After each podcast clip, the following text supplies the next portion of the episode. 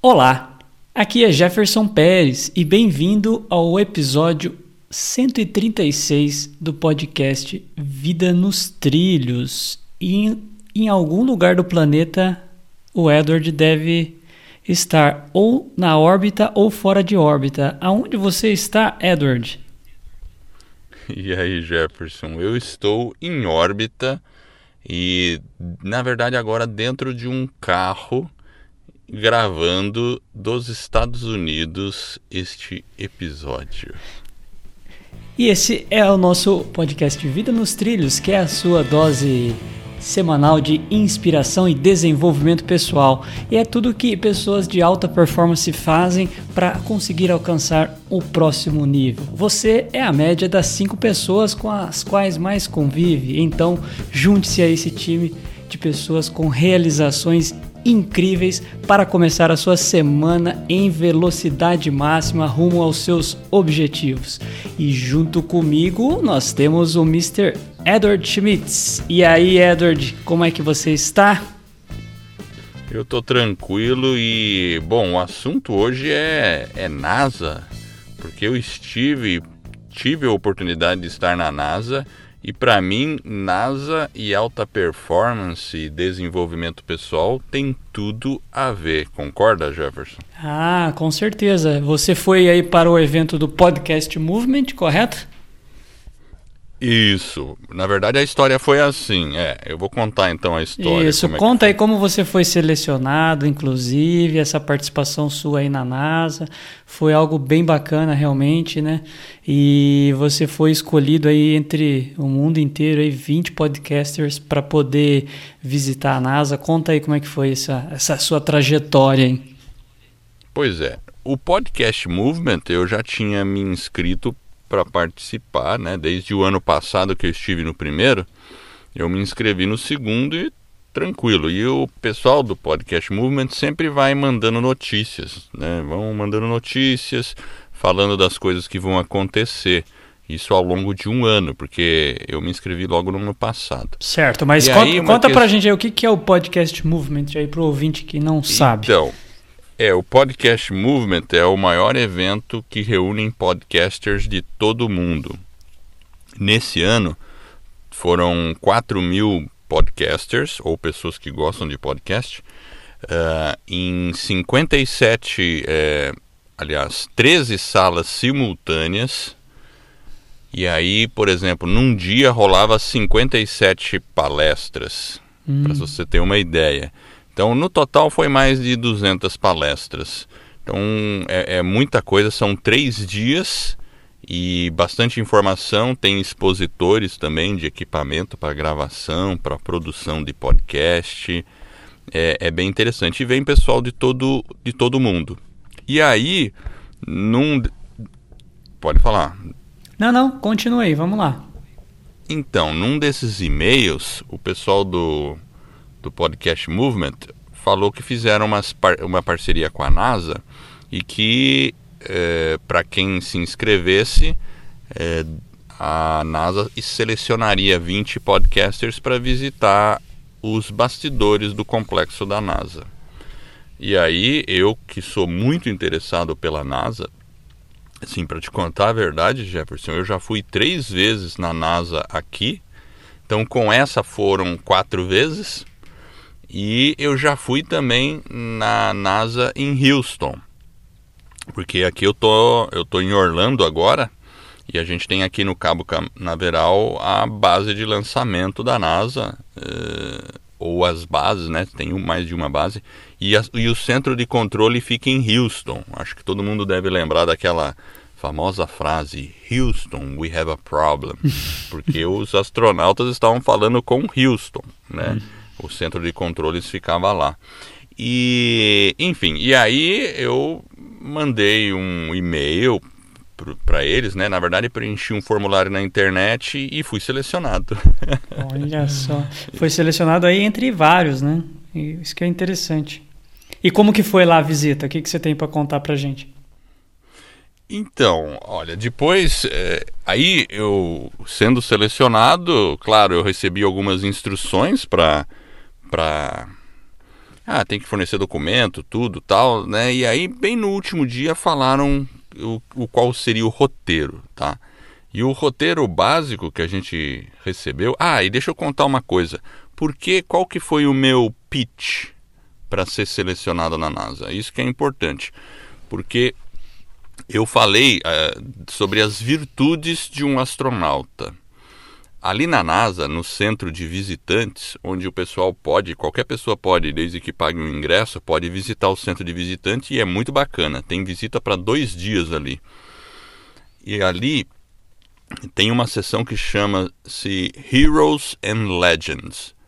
E ali eles falam de todos os astronautas, conta a história deles. Tem um filme muito bonito assim e todo em 3D, bem legal para você ver que dá toda uma sensação de que você está indo para uma missão espacial. É bem legal, é tipo um cinema 360 graus, sabe? Lembra hum. disso?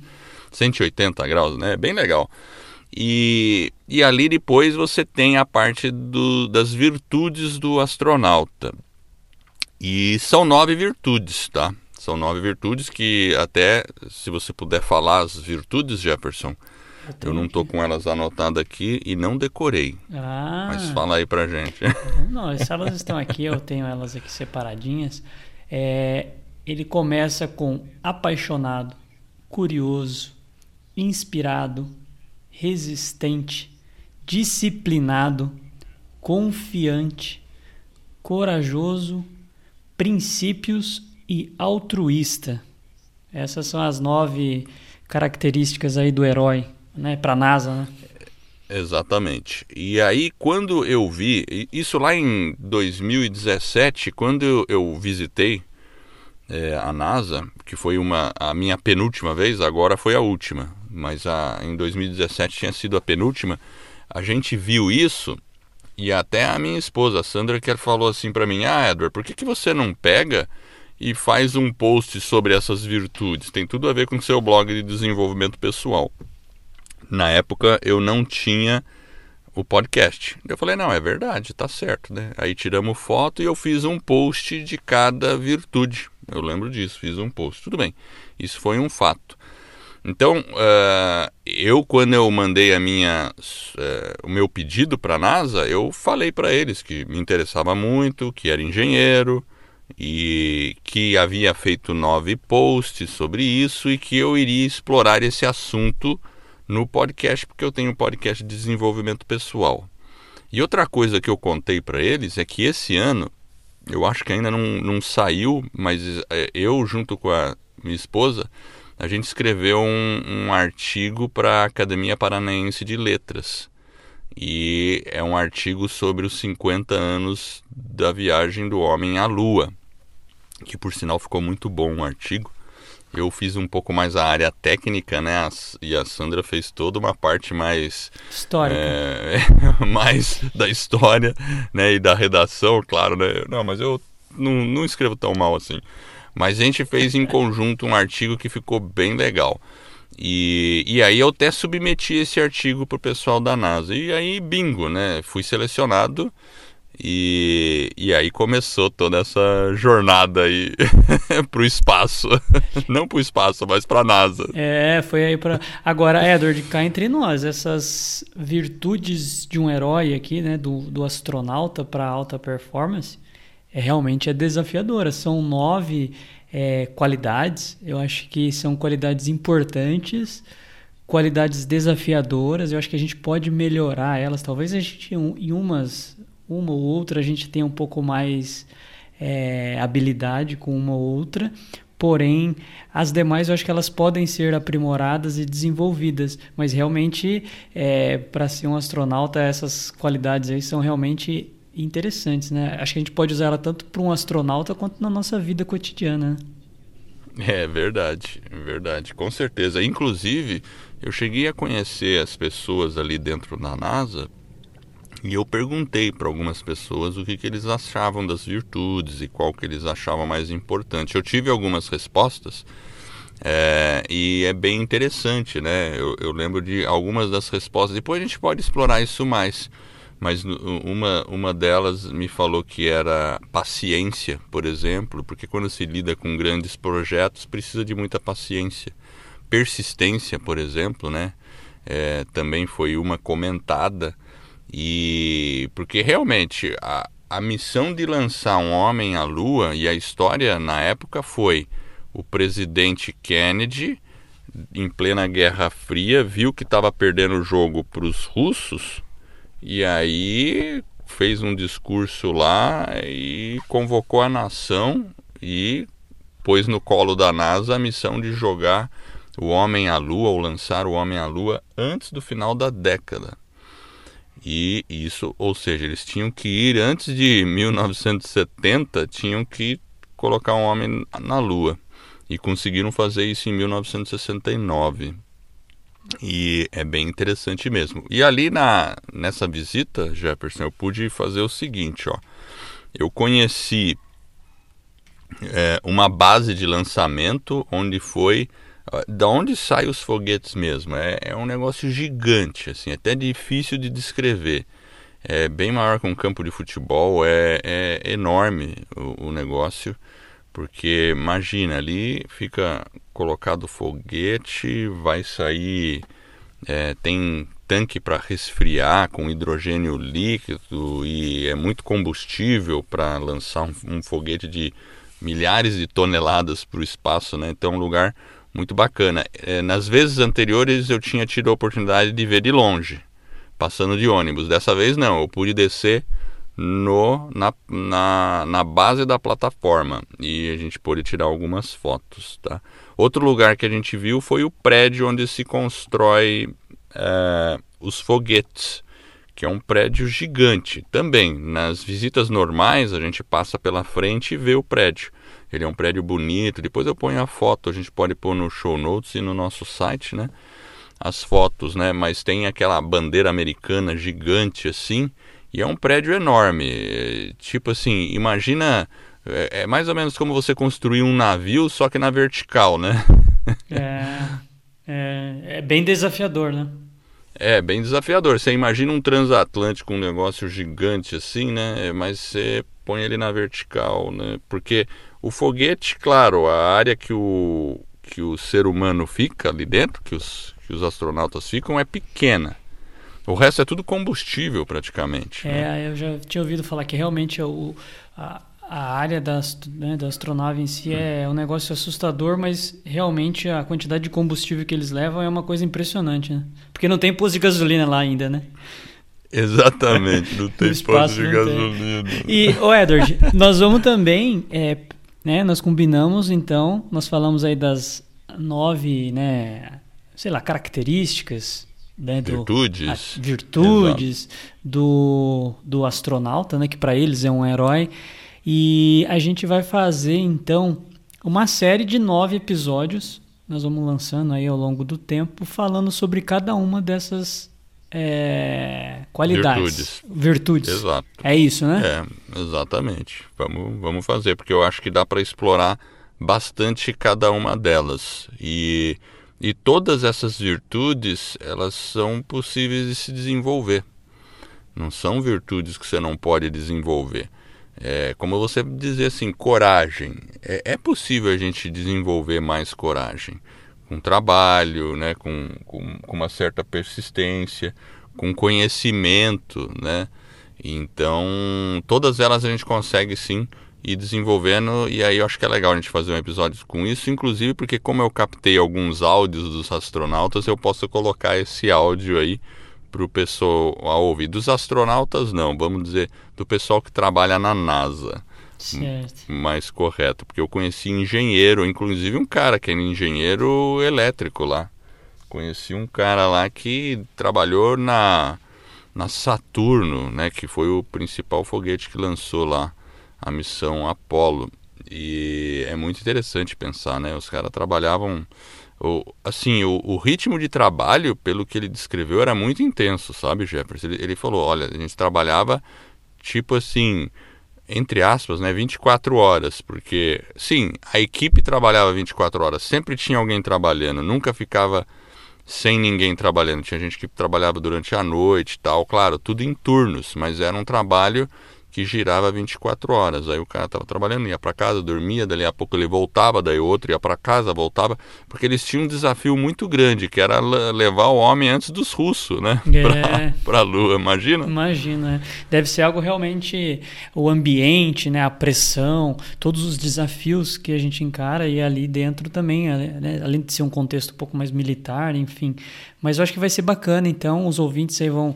É, você que está nos ouvindo nesse momento, aguarde aí. Então nós vamos fazer nove episódios e vamos soltando aí ao longo do tempo. Esses episódios vai ser bem bacana a gente falar um pouquinho sobre essas virtudes e explorar todo esse material que o Edward trouxe aí, essas entrevistas, né? A gente pode é, tá trabalhando em cima desse material para poder entregar aí um conteúdo bem legal aí para para audiência. Uma coisa uma coisa importante, sabe, que eu percebo na NASA é o, o, a questão do teamwork, ou trabalho em equipe, e o fato deles terem uma missão, e a missão tem um significado. Isso também se falou muito, porque os, eles não estão assim, tipo, é, cumprindo tabela Entendeu? Sabe quando a pessoa vai trabalhar e vai cumprir tabela? Ele tem um propósito, né? Uma, Exatamente. Questão a da... questão do propósito ali na NASA é muito forte. É. Eles eles estão assim. É, é, bom, na questão da missão para a Lua, o propósito era extremamente claro e forte. Mas hoje, Jefferson, eles também estão com um propósito muito forte e claro. E eu fiquei até um pouco surpreso, apesar de eu já saber que eles têm essas missões para acontecer. É, tem uma missão muito importante para acontecer, que vai ocorrer em breve. Ah, o tempo passa rápido e, e, é uma coisa que nunca foi feita antes. Mas eu não vou contar. Hum. Não tá bom, você está criando uma expectativa aqui na gente, hein, Edward? Você ficou curioso? Eu fiquei curioso, mas tudo bem, vai. Não, eu vou contar. Ah, sim. eu sabia que você ia contar. Eu vou contar. Eles estão trabalhando na missão Artemis. Hum. É, você sabe quem que é Artemis? É uma mulher? É uma mulher que vai ser enviada para a Lua, lá para o espaço, é isso? Exatamente. Eles pretendem, pretendem não, vão fazer isso, vão levar uma mulher à Lua até 2024. Hum. Resumindo é isso, 2024 tá logo aí. Pensa bem, ano que vem é 2020. É, é verdade. Imagina, dali a pouco 2024. 2020 tem Copa? Não, eu, eu sou ruim nessas coisas. Quando que é a Copa? Eu acho que é dos 22, né? Deve 22. Ser. Então, né? É, depois da Copa, pronto. Já tem outra missão, a gente pousando na Lua. Imagina. É, Pensa bem. É incrível, né? Vai ser uma coisa assim incrível. E, e por que usar o nome Artemis, Jefferson? Você faz ideia? Aí eu acho que não. Aí eu acho que eu conto com a sua ajuda. Você não sabe. Você não está muito bem informado sobre as missões da NASA. Bom, é porque a, a, a Artemis é irmã do Apolo. Hum. E, e, as missões iniciais era Apolo. Entendi. Lembra? Apolo 10, Apolo, né? Teve várias Apolo, foi até Apolo 17. E agora então, vai ter Artemis 1. Eu, eu, não sei qual é o número, acho que vai ser Artemis 1. Eu, vamos ver, porque talvez eles façam umas missões não tripuladas aí. E, eles vão fazer. É porque hoje a tecnologia está muito mais bem desenvolvida e, é, e, e, o legal ali que dentro da NASA, do complexo, é, eu vi o prédio da, da SpaceX também, né? Porque a plataforma que eu visitei foi a plataforma 39B, da onde foi lançada a Apollo 10. A Apollo 10 foi a missão que fez tudo menos pousar na Lua. E aí veio a Apollo 11 que fez o serviço completo, mas a Apollo 11 saiu da plataforma 39A, que está sendo hoje utilizada pela NASA, é, pela NASA não, pela SpaceX. E sofreu algumas modificações. Antes elas eram irmãs gêmeas, a 39A e a 39B eram idênticas. Agora não. A 39A tem uma uma construção específica para SpaceX, que também está colaborando aí com a NASA para uma outra missão muito importante. Você sabe qual é? Essa você sabe, né? É SpaceX? Eles querem colonizar Marte? Exatamente, nada mais nada menos que colonizar Marte. E, e sabe o que, que é impressionante, Jefferson? Porque quando você entra dentro da NASA e começa a conversar com as pessoas, eu fui numa área que era uma área onde eles faziam também o cultivo de plantas para colocar, para fazer cultivar planta no espaço. Esse é o objetivo, porque não dá para levar muita comida para o espaço. Hum. Então o negócio é produzir lá mesmo. Uau. Então, esse que é o objetivo deles. E eles já estão fazendo isso. Já já teve as primeiras plantas produzidas no espaço, tudo.